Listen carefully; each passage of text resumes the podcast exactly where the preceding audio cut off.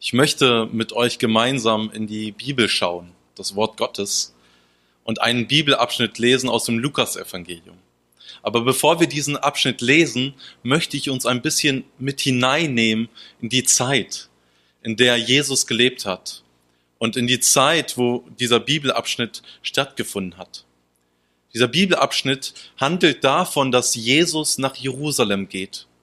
Und zwar am Palmsonntag eine Woche bevor er gekreuzigt wird. Oder knapp eine Woche vorher. Und Jesus ist sozusagen mit seinem Leben auf dem Höhepunkt. Wenn ihr die Geschichten lest, beispielsweise im Lukas-Evangelium, die vor diesem Weg vorkommen, sehen wir beispielsweise die Heilung eines blinden Bettlers, der am Wegrand saß und Jesus ihm begegnet, weil er nach ihm ruft. Und Jesus hilft ihnen, obwohl die Menschen drumherum stehen und sagen, hör auf, lass Jesus in Ruhe. Aber Jesus geht zu diesem blinden Bettler und macht ihn wieder sehend. Oder Jesus kommt zu Zachäus, einem Gauner, einem Verbrecher. Und dieser Verbrecher hält Ausschau nach Jesus. Obwohl eine Menschenmasse um Jesus herum ist, sieht Jesus diesen Zachäus auf dem Baum sitzen und sagt, Zachäus, komm runter, ich muss heute in dein Haus einkehren. Und aus diesem Gauner wird ein Mensch, der spendabel ist und Gutes für die Menschen tut. Er verteilt die Hälfte seines Besitzes und gibt es den Armen. Jesus verändert den Menschen, denen er begegnet. Und das ist sowas von gewaltig. Oder da kommt einer, ein reicher Jüngling, und der wollte Jesus nachfolgen und er sagt, guter Meister, was soll ich tun, um das ewige Leben zu bekommen? Und Jesus sagt zu ihm, was nennst du mich gut? Verkaufe alles, was du hast und folge mir nach. Das ist ja gar nicht erstmal so eine frohe Botschaft. Und so war das auch für den reichen Jüngling. Der war überhaupt nicht erfreut. Im Gegenteil, er ist weggegangen. Aber Jesus hat ihn traurig angeschaut. Dieser junge Mann hat nicht wirklich erkannt, wer Jesus war und dass es ein Leben mit Jesus mehr bedeutet, als ihn nur guter Meister zu nennen. Aber nicht nur das. Es heißt, dass Jesus, bevor er jetzt nach Jerusalem geht, in Bethanien war. Und wenn wir das äh, Johannesevangelium lesen, sehen wir die Geschichte von Lazarus. Wie Jesus Lazarus von den Toten auferweckt. Und wie vorher Jesus einen Blindgeborenen geheilt hat. Und diese Wunder waren messianische Wunder. Die waren sowas von gewaltig und haben die Juden in einen Bann gezogen. Sie haben in Jesus jemanden gesehen, der von Jahrhunderten prophezeit wurde, nämlich als den Messias. Und Jesus ist jetzt in dieser Weltgeschichte auf dem Weg. Und die Menschen jubeln ihn zu. Es heißt sogar, dass die Menge, die wir gleich lesen, mit dabei war, wo Jesus Lazarus von den Toten auferweckt hat. Jesus selbst hat sich als eine Person dargestellt, die nicht normal war, sondern die göttlich gehandelt hat. Und das haben einige Menschen erkannt. Und diese Menschen sind ihm nachgefolgt. Und an diesem Palmsonntag waren die Menschen nach Jerusalem, weil sie auf dem Weg waren zum Passafest. Und dieses Passafest hätte eine Woche oder knapp eine Woche später gefeiert werden sollen. Und dort das Passafest war ein Fest, wo das Lamm geschlachtet wurde. Und das bedeutet, das war eine Rückschau auf die Reise von Israel, wie Gott sie aus Ägypten rausgeholt hat, wie Gott sie befreit hat aus der Gefangenschaft. Daran erinnerten sich die Israeliten. Und deswegen war das Volk auf dem Weg nach Jerusalem. Lasst uns einmal in den Bibeltext schauen. Ich lese gemeinsam mit euch Lukas 19 ab Vers 28. Wer eine Bibel hat, darf gerne auch mit aufschlagen und mitlesen. Und als er das gesagt hatte, ging Jesus voran und zog hinauf nach Jerusalem. Und es begab sich, als er nahe von Bethphage war und Bethanien an dem Berg kam, der Ölberg heißt, da sandte er zwei Jünger und sprach, geht hin in das Dorf, das vor uns liegt, Und wenn ihr hineinkommt, werdet ihr ein Füllen angebunden finden, auf dem noch nie ein Mensch gesessen hat. Bindet es los und bringt es her. Und wenn euch jemand fragt, warum bindet ihr es los? Dann sagt, der Herr bedarf seiner. Und die er gesandt hatte, ging hin und fanden's. Und wie er ihn gesagt hatte. Als sie aber das Füllen losbanden, sprachen seine Herren zu ihnen, warum bindet ihr das Füllen los? Also den Esel. Sie aber sprachen, der Herr bedarf seiner. Und sie brachten's zu Jesus und warfen ihre Kleider auf das Füllen und setzten Jesus darauf. Und als er nun hinzug, breiteten sie ihre Kleider auf den Weg. Und als er schon nahe am Abhang des Ölbergs war, fing die ganze Menge der Jünger an, mit Freuden Gott zu loben, mit lauter Stimme über alle Taten, die sie gesehen hatten. Und sprachen, Gelobt sei der da kommt, der König im Namen des Herrn. Friede sei im Himmel und Ehre in der Höhe. Und einige Pharisäer in der Menge sprachen zu ihm, Meister, weise doch deine Jünger zurecht. Er antwortete und sprach, ich sage euch, wenn diese schweigen werden, so werden die Steine schreien. Und als sie nahe hinzukamen, sah Jesus die Stadt und weinte über sie und sprach, wenn doch auch du erkenntest zu dieser Zeit, was zum Frieden dient. Aber nun ist es vor deinen Augen verborgen. Denn es wird eine Zeit über dich kommen, da werden deine Feinde um dich einen Wall aufwerfen, die dich belagern, von allen Seiten bedrängen und werden dich dem Erdboden gleich machen, samt deinen Kindern in dir und keinen Stein auf den anderen lassen. Weil du die Zeit nicht erkannt hast, in der du heimgesucht worden bist. Soweit Gottes Wort aus dem Lukas-Evangelium Kapitel 19 ab Vers 28 bis 44. Diese Verse zeigen eine beeindruckende Geschichte. Wir sehen, dass Jesus am Höhepunkt ist. Am Höhepunkt, wir könnten sagen, seiner Karriere. Er, der auf diese Erde kam als Mensch, der sich erniedrigt hat von seiner Göttlichkeit und das dem Menschen zeigen wollte, wird in diesem Moment auch als der König gesehen. Er wird als der Messias gesehen von seinen Jüngern. Und sie feiern ihn und sie loben ihn. Wir müssen uns das so vorstellen, dass da nicht nur fünf oder zehn Leute waren, als Jesus diesen Weg geht und seine Jünger losschickt, war da eine Masse von Menschen, weil sie auf dem Weg waren nach Jerusalem und dorthin pilgerten. Wir müssen uns vorstellen, dass an den Seiten Menschen standen und Jesus zugerufen haben, gelobt sei der, der kommt. Eine gewaltige Situation. Wie muss Jesus sich geehrt gefühlt haben? Wie muss er nicht doch derjenige gewesen sein, der gesagt hat, ja, dieser Lob gehört mir. Dieser Lob steht mir zu, weil ich der König der Juden bin, weil ich der Herrscher bin. Wenn wir das Lukas-Evangelium weiterlesen, ja, da spricht sogar Pilatus zu ihm, die Juden sagen von dir, du bist der König der Juden. Stimmt das? Und Jesus bestätigt das. Er sagt, ja, ich bin der Christus und du sagst es.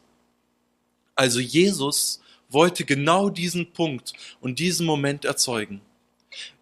Aber in dieser Geschichte lesen wir noch einiges anderes. Denn in dem Moment, wo die Jünger auf ihn zukommen und ihn feiern, steht eine Gruppe von Pharisäern da, die zu ihm sagen, Jesus oder sie sagen zu ihm, Meister, was soll das? Schränke doch deine Jünger ein. Warum rufen sie dir zu? Die sollen doch stumm sein. Und in dem Moment sagt Jesus beeindruckende Worte. Er sagt, wenn diese schweigen, dann werden die Steine schreien. Gewaltige Worte, die Jesus hier andeutet. Er sagt, wenn die Jünger nicht mehr Jesus den Lob zurufen, wenn sie ihn nicht mehr preisen, dann werden es die Steine tun. Und wenn die Steine beben und erbeben, ich glaube nicht, dass das ein schöner Anblick ist. Und dann kommt ein Moment, wo Jesus Jerusalem sieht. In dem Moment, wo er glücklich ist und er sieht Jerusalem, die Stadt, und er weint. Man müsste ja eigentlich sagen, warum weint Jesus? Warum weint Jesus? Er müsste sich doch freuen und glücklich sein, dass die Menschen ihn als Retter und König und Messias anerkennen. Aber er weint wegen Jerusalem, weil Jerusalem ja in der Mehrheit Jesus nicht erkannte als den Messias.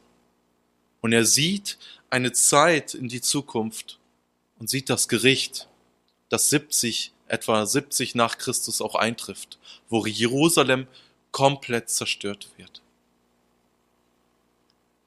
Ich möchte mit euch in den Text tiefer hineingehen und einige Gedanken rausnehmen. Und zwar möchte ich beginnen mit der ersten Geschichte eigentlich in diesem Text.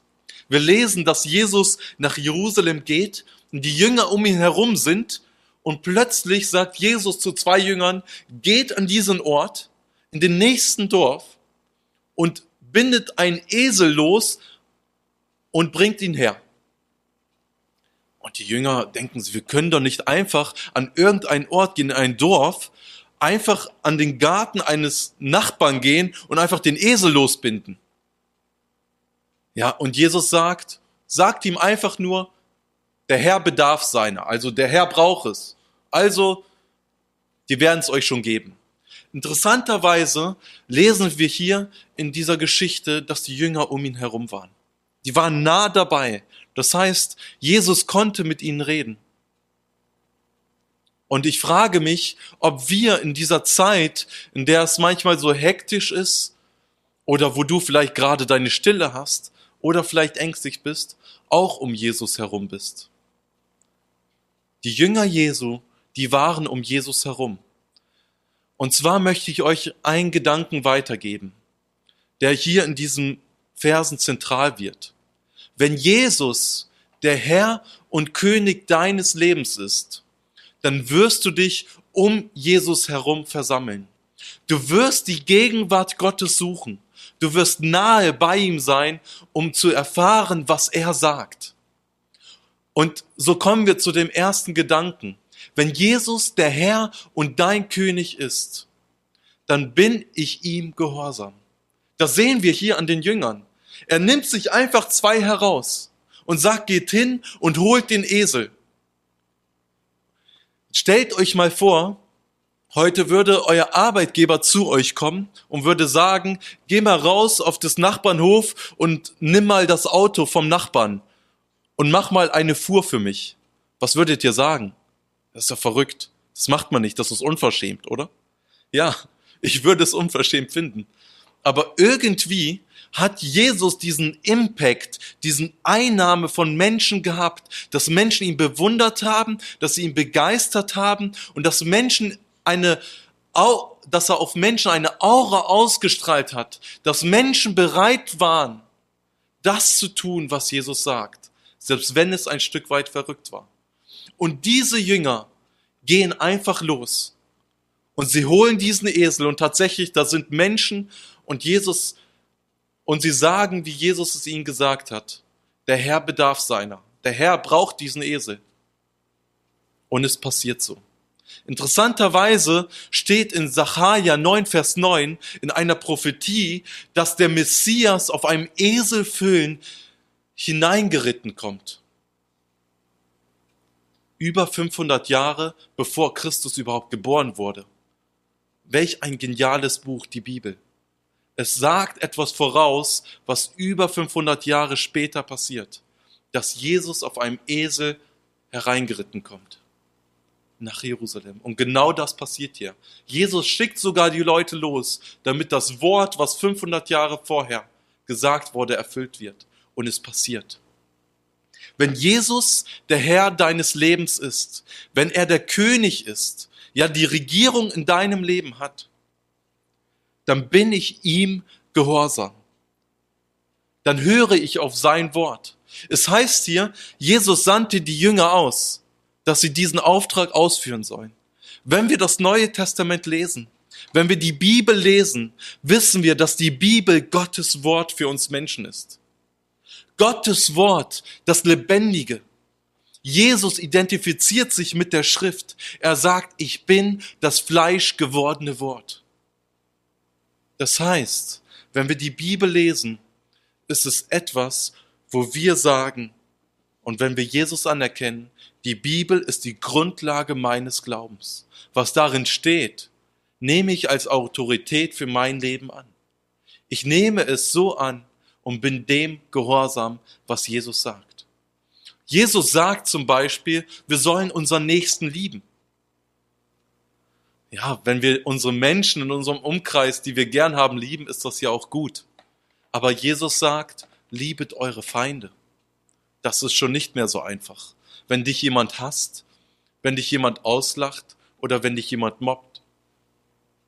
Selbst dann sollen wir unsere Feinde lieben. Und so merken wir, dass die Gebote, die Jesus gibt oder was er sagt, gar nicht so einfach sind.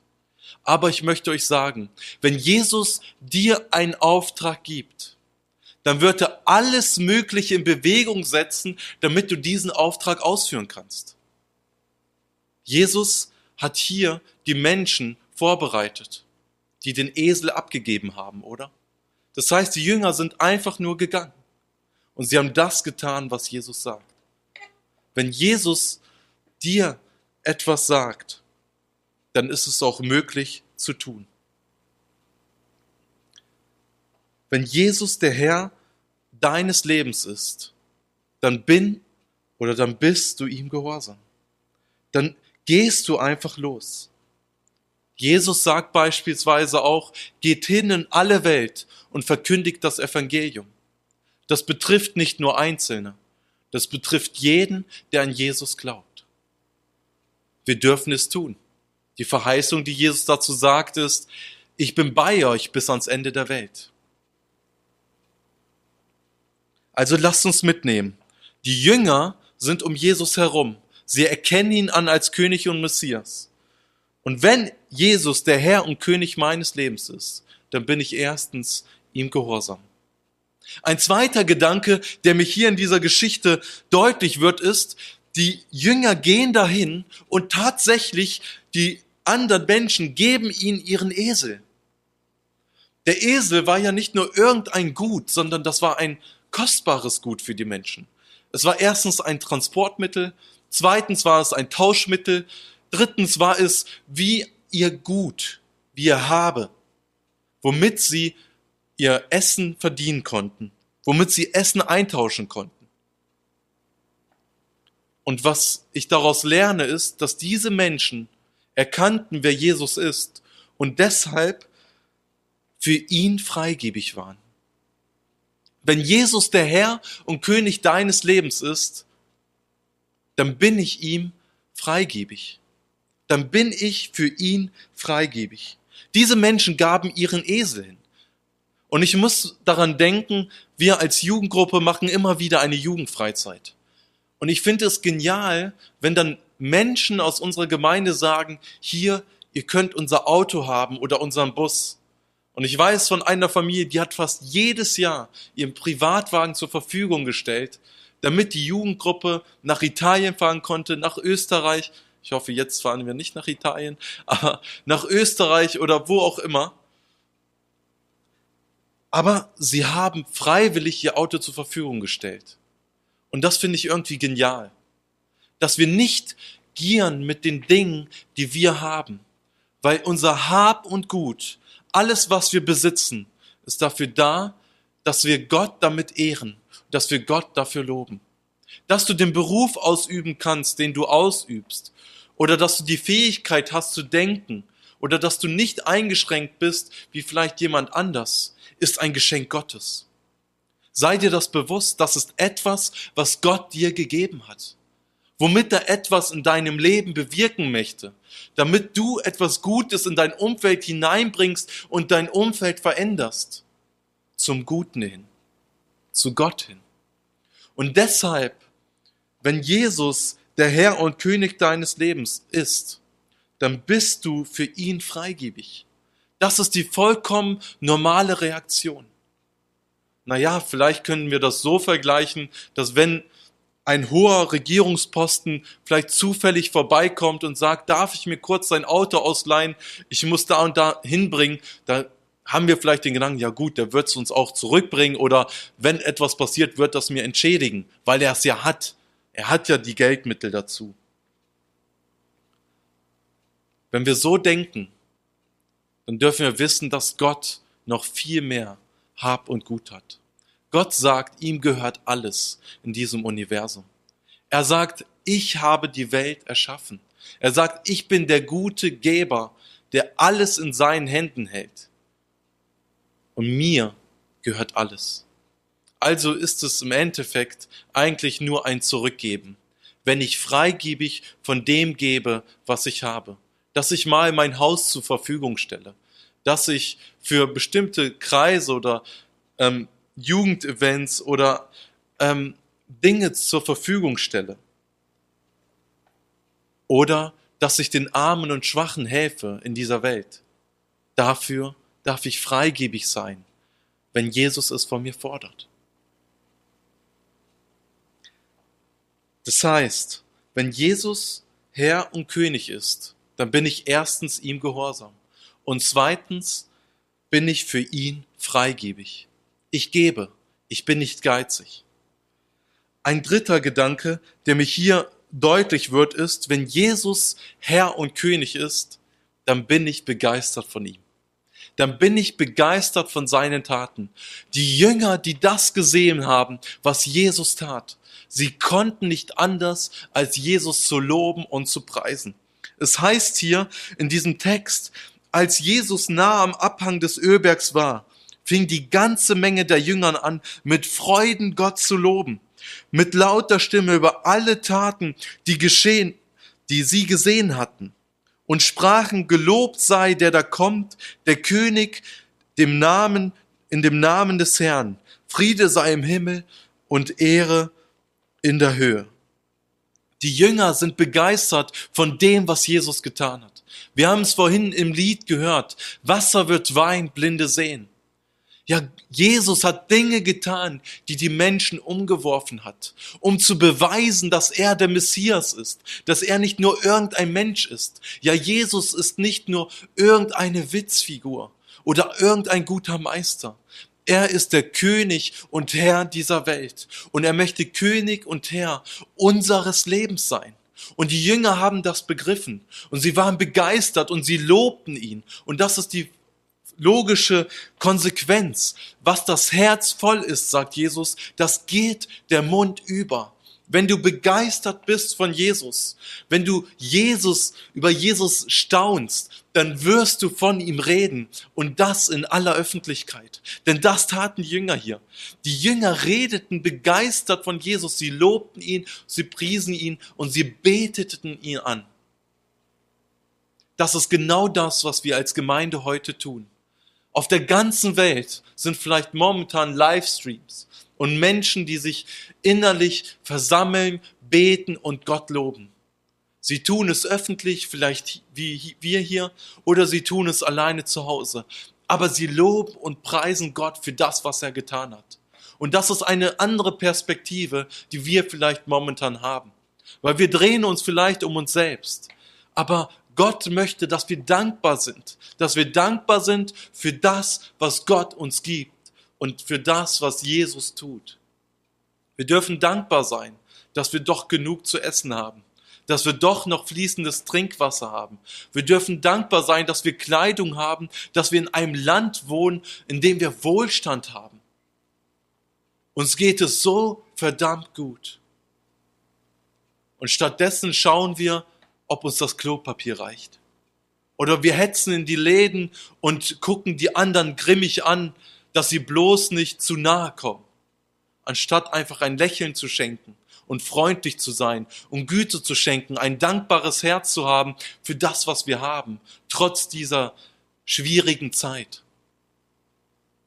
Gott möchte, dass wir dankbar sind. Und das zeigen die Jünger hier. Sie sind dankbar. Aber ein dankbares Herz kommt daher, wo man jemanden Danke sagt. Aber wenn du keine Menschen mehr Danke sagen kannst, so kann ich doch Gott alle Zeit Danke sagen für das, was er mir gibt. Und deshalb kann ich alle Zeit ein dankbares Herz haben. Ich bin begeistert von ihm. Ich bete ihn an, weil er Herr und König meines Lebens ist. Und wir als Christen haben nicht nur die Gaben, die Gott uns gibt, sondern wir wissen, dass Jesus für uns am Kreuz gestorben ist. Dass er, wie diese Geschichte erzählt, nach Jerusalem gegangen ist und dort gekreuzigt wurde. Für uns, für unsere Sünde. Damit wir Vergebung unserer Schuld haben. Damit wir Frieden mit Gott haben. Interessanterweise sagen die Jünger hier, Gelobt sei der, da kommt, der König in dem Namen des Herrn, Friede sei im Himmel und Ehre in der Höhe. Erinnert euch das an etwas? An die Geburt Jesu, oder? Da haben die Engel gesungen und Friede auf Erden. Aber nein, Jesus schafft, indem er am Kreuz stirbt, Frieden im Himmel, indem er die Trennung zwischen Gott und dem Menschen wegnimmt und dem Mensch Vergebung schenkt. Für jeden, der in ihn glaubt. Ja, davon sind wir Christen begeistert, dass ich persönlich Frieden mit Gott haben darf, dass ich Danke sagen darf und dass ich weiß, dass wenn ich heute sterbe, ich bei Gott sein werde. Ja, ich kann das so sagen. Wenn ich heute sterbe, bin ich bei Gott, weil Jesus für mich gestorben ist, weil Jesus sein Leben für mich gegeben hat. Das ist ja schon fast arrogant. Aber wenn Jesus wirklich Herr und Gott ist, wenn er wirklich derjenige ist, der gesagt hat, wer er ist, dann ist das Realität. Er sagt nämlich, wer mich glaubt, wie die Schrift, Schrift sagt, aus dessen Leib werden Ströme lebendigen Wassers fließen. Und er sagt, wer mich glaubt, der hat das ewige Leben. Eine gewaltige Botschaft. Und genau dafür ist Jesus auf diese Erde gekommen. Genau dafür hat Jesus gesagt, ich bin der Messias, ich bin der Retter und König dieser Welt. Und so müssen wir uns diese Spannung vorstellen, die Jesus jetzt hat. Die Jünger, die preisen ihn, sie loben ihn, die sagen, du bist der Messias, du bist der König der Welt. Und dann kommen die Pharisäer. Jesus, Meister, lass doch die Jünger schweigen. Wenn die Jünger schweigen, dann werden die Steine schreien, sagt Jesus. Jesus möchte in aller Öffentlichkeit geehrt, gelobt und gepriesen werden. Das ist mein vierter Gedanke. Jesus, wenn er der König und Herr deines Lebens ist, dann möchte Jesus in aller Öffentlichkeit geehrt und gelobt werden. Aber nicht nur das. Selbst wenn er nicht König und Herr deines Lebens ist, sagt Jesus zu den Pharisäern, die ihn nicht anerkannt haben als Herrn und König, mir gebührt alle Ehre in aller Öffentlichkeit. Heftig, oder? Jesus beansprucht, dass ihm alle Ehre in aller Öffentlichkeit gebührt.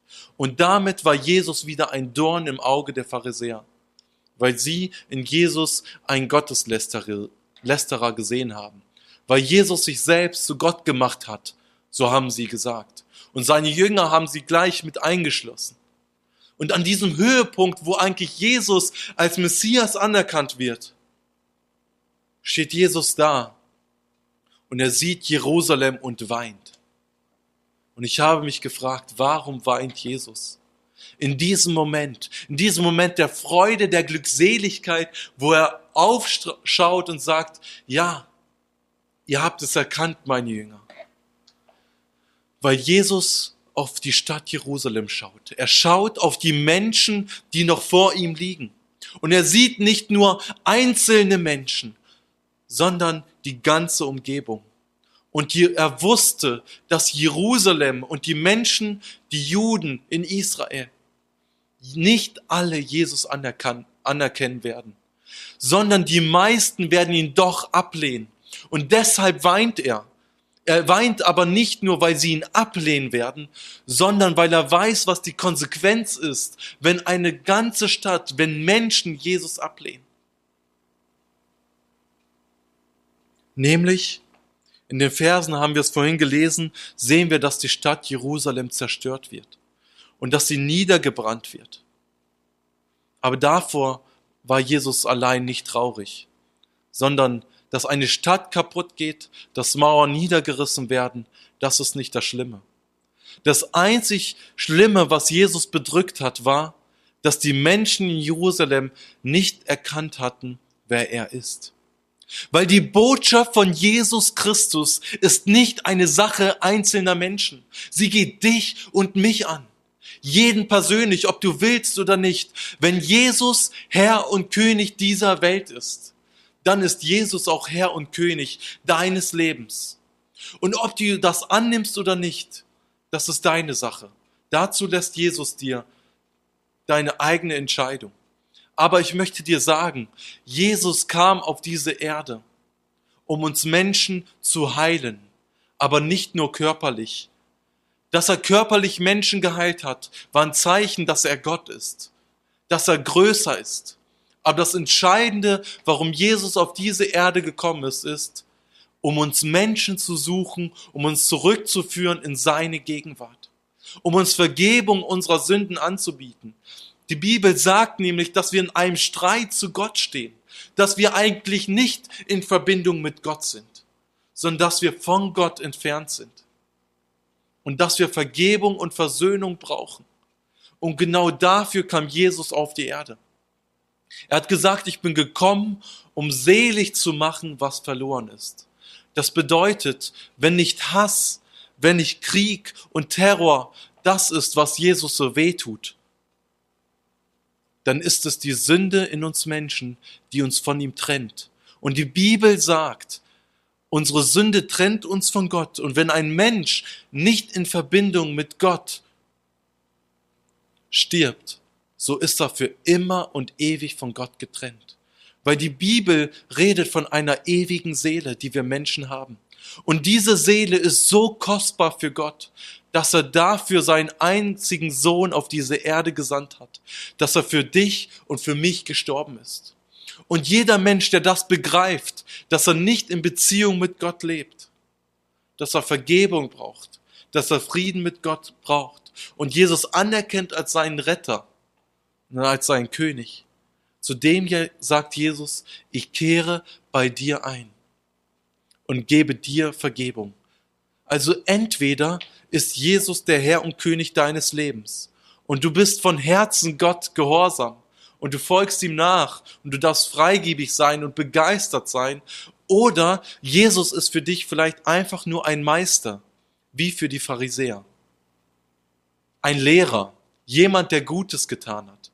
Oder wie für den reichen Jüngling, wie in der Vorgeschichte berichtet, der traurig von Jesus weggegangen ist, weil Jesus gesagt hat, folge mir nach, aber vorher verkaufe alles, was du hast. Ja, wenn Jesus wirklich Gott ist und König und Herr, dann gebührt ihm, dass wir ihm unser ganzes Leben abgeben. Ein Mensch, der das nicht getan hat, ist nicht in einer Beziehung zu Gott. Und demnach wird er nicht mit Gott leben und den Frieden Gottes in seinem Herzen nicht erleben. Aber jeder, der das erkennt, dass Jesus mehr ist als nur ein Mensch, der darf heute Frieden in seinem Herzen haben. Der darf sagen, Frieden im Himmel und Ehre Gott in der Höhe, weil er den Frieden persönlich erlebt. Denn Jesus kommt zu jedem Einzelnen. Er kommt nicht nur nach Jerusalem, sondern heute steht er vielleicht vor dir. Und er fragt dich, hast du Frieden mit mir? Hast du Frieden in deinem Herzen? Weißt du, was mit dir passiert, wenn du heute stirbst? Bist du jemand, der den Geist Gottes in seinem Leben erlebt? Wenn nicht, dann wird Jesus höchstwahrscheinlich heute auch über dich weinen. Er weint nicht, weil du so armselig bist. Nein, er weint, weil er weiß, was auf dich zukommt. Weil er weiß, was einmal kommen wird, wenn wir sterben nämlich die ewige Trennung von Gott. Und das wusste er auch bei Jerusalem. Er wusste, dass die Stadt ihn nicht annehmen wird. Und er wusste, diese Stadt wird einmal zerstört werden. Sie wird dem Erdboden gleichgemacht werden. Das ist irgendwie eine traurige Botschaft, aber irgendwie auch eine freudige Botschaft, weil Jesus uns nicht da stehen lässt, sondern die Botschaft von Jesus war, kehrt um, tut Buße, kommt wieder zurück zu mir, erkennt an, dass ich Gott bin und vertraut mir euer Leben an. Wenn du heute zu Hause vielleicht sitzt und merkst, Jesus spielt keine Rolle in meinem Leben, dann möchte ich dich bitten, denk doch einmal drüber nach, wer Jesus für dich ist. Ich wünsche dir, dass Jesus nicht nur irgendein Meister ist oder ein guter Lehrer, sondern ich wünsche dir, dass Jesus der Herr und König deines Lebens ist. Weil Jesus verspricht denen, die ihm nachfolgen, einen ewigen Lohn. Ein Lohn, der über dieses Leben hinausgeht. Er sagt, wer Vater, Mutter, Bruder, Äcker, ja, Land verlässt, den gebe ich hundertfach zurück. Wenn wir Jesus nachfolgen, sind wir nicht arm dran, sondern wir sind reich beschenkt. Und deshalb sind Jünger Jesu Menschen, die Jesus als ihren Herrn anerkennen und als König ihres Lebens. Und deshalb sind sie erstens ihm gehorsam. Wenn Jesus der Herr und König deines Lebens ist, dann bin ich ihm gehorsam. Zweitens, dann bin ich für ihn freigebig, so wie diejenigen, die ihren Eselfüllen abgegeben haben oder die ihre Kleider auf dem Weg ausgebreitet haben vor Jesus. Und drittens, bin ich von ihm begeistert. Warum? Weil die Taten, die Jesus tut und die Gott tut in meinem Leben Realität werden. Das wünsche ich dir. Mach sie dir heute bewusst. Und viertens, wenn Jesus König und Herr ist, dann gebührt ihm die Ehre in aller Öffentlichkeit. Dann erwartet Gott es von mir und von dir, selbst wenn du es nicht zugeben möchtest. Aber entweder Jesus ist der Herr und König dieser Welt oder er ist ein Lügner und nur irgendein Lehrer wie viele andere. Wer ist Jesus für dich? Du darfst darüber nachdenken und stille werden. Ich gebe uns jetzt eine bis zwei Minuten Zeit, wo wir unsere Köpfe neigen können, wo wir inne werden können, wer Jesus für uns ist. Lasst uns stille werden.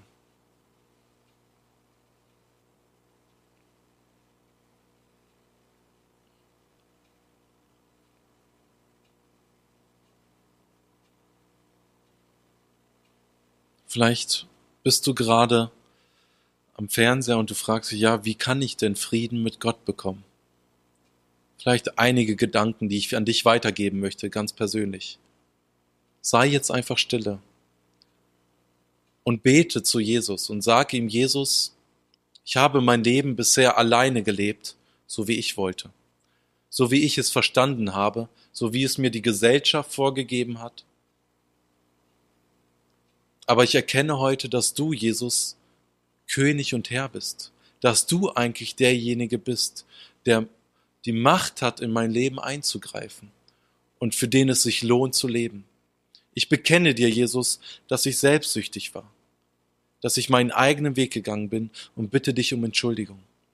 Bitte vergib mir meine Sünde, dass ich ohne dich gelebt habe und komm du in mein Leben. Gib mir Vergebung meiner Sünden und danke, dass du dafür am Kreuz gestorben bist. Ich bitte dich, komm du hinein. Amen. So ein Gebet kannst du sprechen. Und ich verspreche dir, Jesus sagt, wer mich glaubt, der hat das ewige Leben, selbst wenn er stirbt. Ich bete noch gemeinsam mit uns zum Abschluss. Herr, ich danke dir für dein Wort. Ich danke dir, dass es so vielseitig ist und so tiefgründig und dass du uns heute herausgefordert hast, wer du bist. Und du forderst uns heraus, dir gehorsam zu sein, weil du der Herr bist. Du forderst uns heraus, mit unserem Hab und Gut freigebig zu sein und nicht geizig. Und du forderst uns heraus, dich zu loben und dich zu preisen, von dir begeistert zu sein, dankbar zu sein, von dir und über dich. Und du forderst uns heraus, dir die Ehre zu geben in aller Öffentlichkeit. Ja, Jesus, dir gebührt alle Ehre in aller Öffentlichkeit. Du bist Herr und König über alle Welt und es gibt keinen Gott neben dir. Deshalb beten wir dich an. Amen.